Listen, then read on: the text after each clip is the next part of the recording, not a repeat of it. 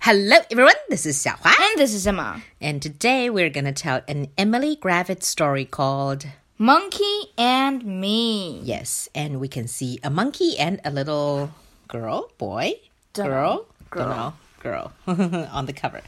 好，再翻过来后面这页呢，we can see a pair of shoes. 再翻页呢，we can see a little, I think a little girl. um, changing her clothes while a toy monkey sits looking at her. Okay, so monkey and me. I think it's your turn to read. Monkey and me. Monkey and me. Monkey and me. We went to see. We went to see some penguins. Yeah, so we don't know what happened, but yes, they did go and see penguins. 所以小女孩带着她最喜欢的猴子去看了企鹅。好，让我们看看这本书有什么特殊的地方，因为 Emily Gravett 书总是有一些特殊的地方。So let's keep reading. Monkey and me. Monkey and me. Monkey and me. We went to see. We went to see some kangaroos. Yes. Emma，你有没有看出什么玄机呢？嗯，前页上小女孩和猴子是哦怎样去看 kangaroo 的呢？像是嗯 kangaroo 一样。去看 kangaroo. Yes, they hop like kangaroos. 那么在头在之前页，他们是怎么去看 penguin 的呢 They waddle like penguins. ？Yes, exactly. Let's keep reading. Monkey and me, monkey and me, monkey and me, we went to see.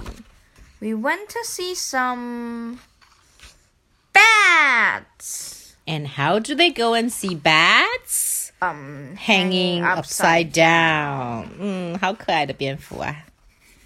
Next. Monkey and me, monkey and me, monkey and me, we went to see. We went to see some Wait, before we turn the page, what do you think they went to see? 看他们的动作的话， I don't know.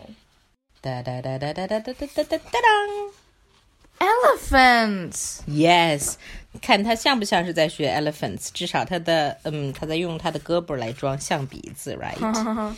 So, and she's holding her toy monkey like the monkey was a little elephant. Yep. So very cute. Next. Monkey and me, monkey and me, monkey and me. We went to see. We went to see some Take a guess. What did they go to see? monkeys. Let's see if your guess is right. Yay! Monkeys.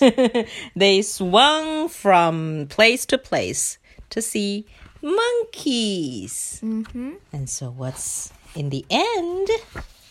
Monkey and me. Monkey and me. Monkey and me. We went What do you think? Where do you think they went? to sleep. You're right. Almost Home right. for tea. Home for tea.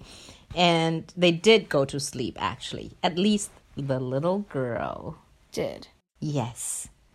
And so, what can you get from this final picture, Emma? Hmm, there is this drawing on the table with the little girl and her monkey and some birds and an elephant Yes. and a sun also.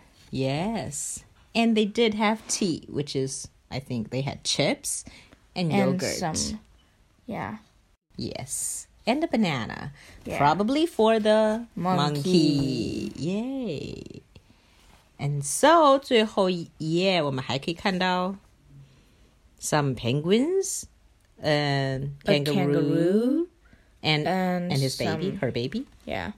And a big elephant and a little elephant and bats hanging upside down from the little small elephant. Trunk, yeah. Yep. And two monkeys. on the big elephant's back. And they're holding hands or tails or beaks or trunks. Yeah. Mhm. so very cute. And last but not least, Monk and me would like to say thank you for reading our book. yes, and you have to read the thank you upside down. Mm-hmm.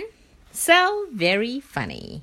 Okay, so what do you think this very short story is about? Hmm. 大概是什么事儿呢? A little girl and her monkey. Did they really go and see all these animals? Or They just imagined it, I think. while mean- playing? The girl imagined it. while playing with her toy monkey, right? Yep. Or it could also be that they actually went to the zoo and came back and did the drawing. 好像有可能, Right? The good thing about a book is that we can have different ideas about it. Yup. So, That's all for today. goodbye. Goodbye.